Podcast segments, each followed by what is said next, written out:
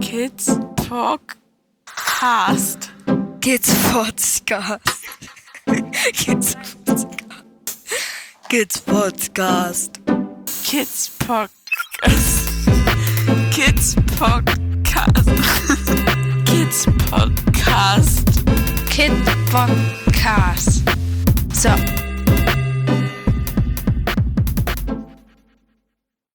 Hallo. Eine neue Folge Kidspot. Und diesmal brauchen wir euch. Um was geht es? Wir planen eine Ausstellung. Eine Ausstellung, in der es nicht darum geht, wie sieht Gewalt gegen Kinder aus oder wie kann man sie verhindern, sondern darum, welche Folgen hat Gewalt in der Kindheit für die Betroffenen. Denn die Opfer von Gewalt im Großen und Ganzen mit diesen Folgen alleine gelassen. Aber wenn wir ernsthaft etwas gegen diese Gewalt tun wollen, ist der erste Schritt unserer Meinung nach, sie zu erkennen. Zu erkennen, dass wenn ein Kind ständig aggressiv reagiert, wenn er scheinbar den ganzen Tag in sich zurückgezogen ist, kann dies auch an erlebter Gewalt in seinem Alltag letzten. Die technischen Vorbereitungen sind in Arbeit, aber auch da muss noch viel geschehen. Die eigentliche Ausstellung soll nun mit eurer Mithilfe entstehen. Ziel ist ein multimediales Ereignis. Auf der einen Seite die Bilder von Mo. Zu jedem der Bilder gibt es einen erklärenden Text, in dem wir auf einzelne Aspekte der Folgen von Gewalt hinweisen. Und dann brauchen wir eure Hilfe. Wir erklären diese Bereiche als Außenstehende, als Beobachtende. Wir wissen aber, dass es viele Hörer gibt, die diese Beschreibung anreichern können durch ihr Erleben. Mit anderen Worten, was wir von euch erbitten, ist Mitarbeit, die wir uns folgendermaßen vorstellen. Hört euch ein Kapitel an, schaut euch das dazugehörige Bild dabei an und dann schickt uns eure Gedanken, Assoziationen, Geschichten. Schickt sie uns als Audio oder als Text. Helft uns, diese Ausstellung mit Leben zu füllen. Ihr könnt auch gerne Kritik äußern, fehlen Aspekte, habt ihr noch Ideen? Immer her damit. Das Ergebnis wird zum einen eine neue Version dieses Podcasts werden, die wir wie alle unsere Folgen frei zur Verfügung stellen, aber auf gar nicht so lange Sicht eben auch eine echte Ausstellung, mit der wir hoffen, viele Besucher für das Thema zu sensibilisieren. Wir haben noch viele Ideen, was noch alles möglich wäre, aber erst einmal Schritt für Schritt, denn nun wäre es an euch. Gewalt hat viele Gesichter. Gewalt hat viele Gesichter, arbeitet zum Thema physische und psychische Gewalt. Sich auf die physische Gewalt zu beschränken, ist ein großer Fehler. Ja, sie ist beweisbar, sichtbar an der Oberfläche. Aber jede Gewalt ist begleitet von psychischer Gewalt.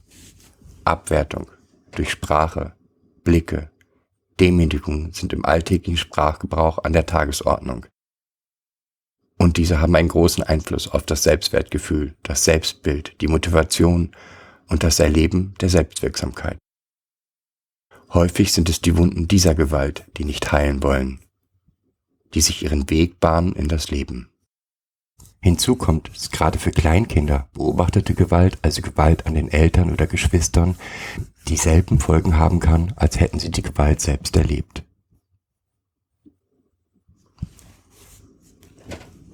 Fragmentierung. Die Folgen von Gewalt sind oft in vielen kleinen Bereichen zersplittert. Eine Reaktion auf einen Trigger hier, eine Reinszenierung dort. Da fällt das ein, dass ich es nicht wert bin, dass ich die Schuld an allem habe, dass ich die Ursachen allen Übels bin. Hier der Geruch des Parfüms des Täters oder die Farbe des T-Shirts, das der Täter trug. Jeder einzelne Splitter hat große Kraft, lässt mich kraftlos, wehrlos zurück. Jeder einzelne Splitter trägt mich zurück in die Vergangenheit, in das Gefühl der Wehrlosigkeit, Angst, schutzlos. Auch die Zersplitterung macht es schwer, das ganze Bild zu betrachten, es zu verbessern.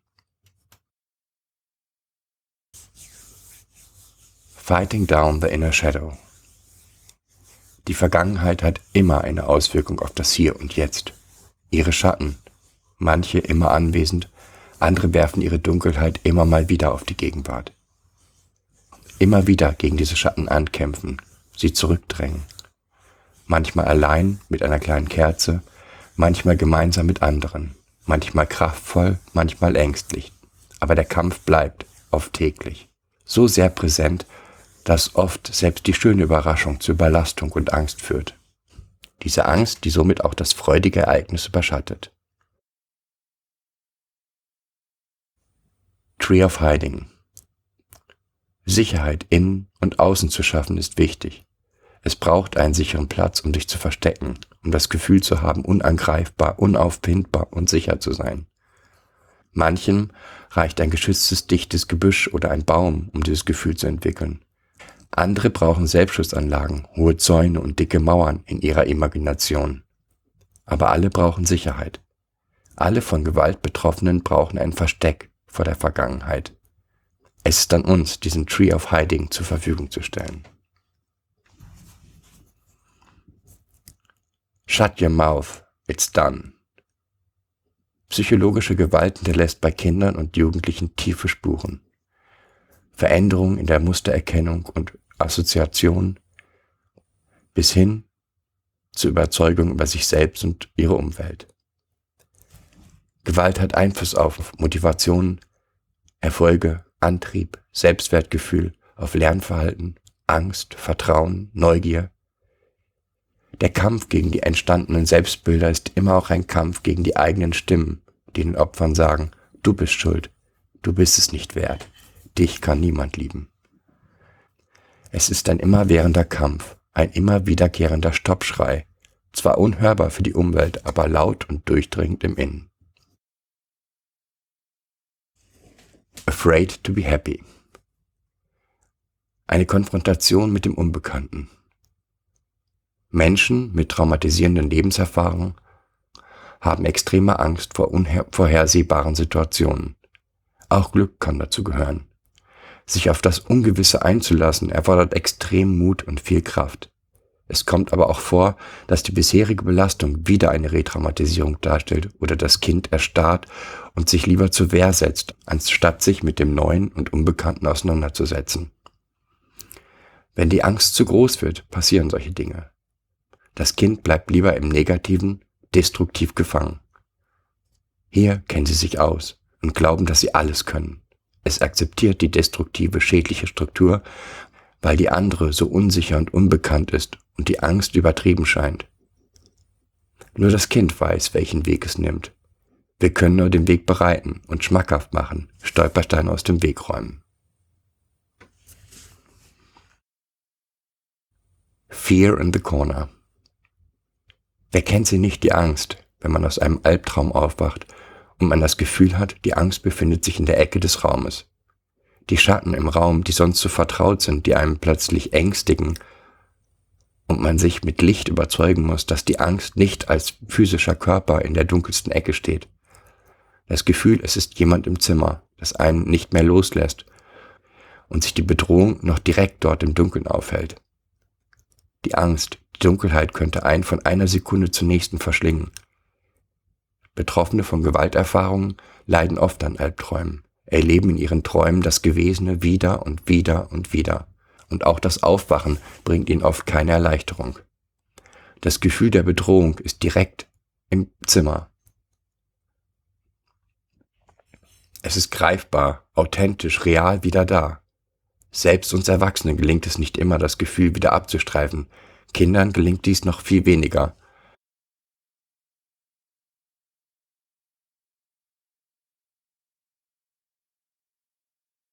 Headless Woman.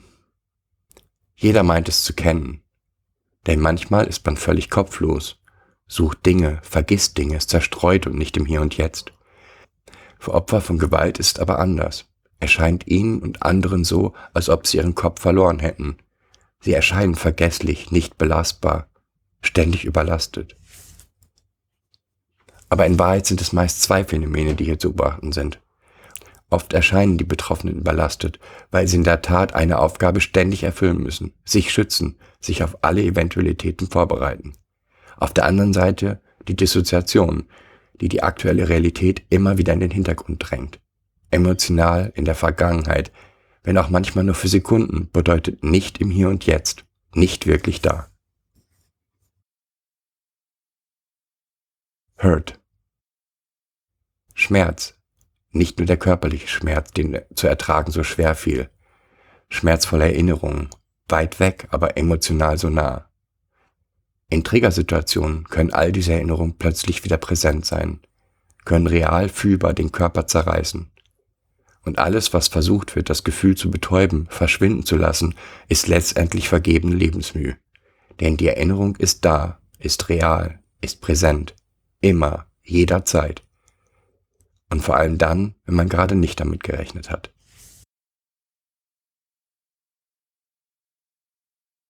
Anger at my monsters. Und da ist sie wieder, diese unbändige Wut. Der Ärger, überschäumt, alles verzehrend, zerstörerisch. Letztendlich bleiben Betroffene mit ihrer Wut allein. Selbst wenn sie von Menschen umgeben sind, die diese Wut verstehen, sie nicht verurteilen.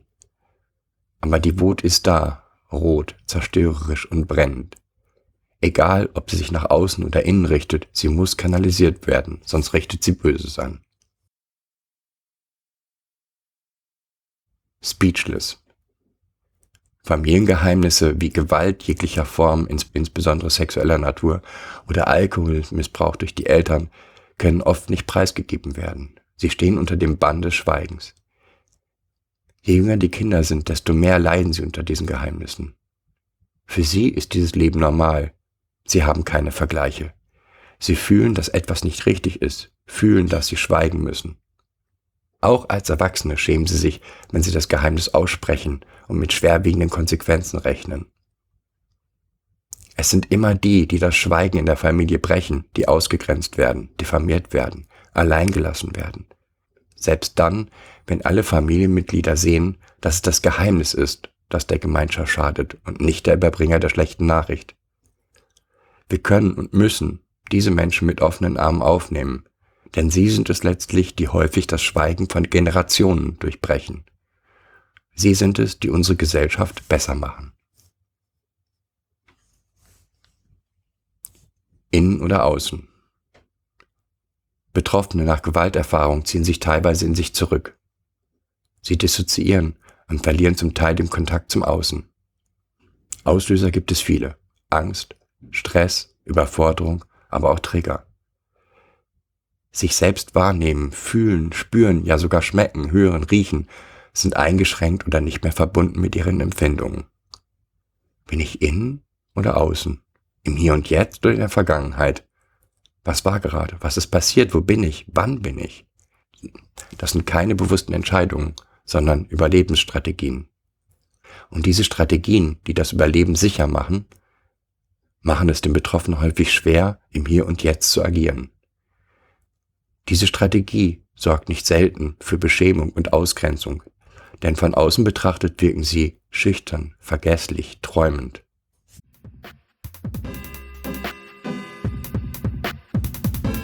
Das war eine weitere Folge Kids Podcast. Danke fürs Zuhören. Show Notes und die Möglichkeit zu Kommentaren unter kidspodcast.de. Anregungen, Ideen und Feedback per Mail an info at kidspodcast.de oder per Twitter an kids-pod. Wenn euch diese Episode gefallen hat, empfehlt sie weiter oder gebt Bewertungen in iTunes oder anderen Podcast-Portalen ab.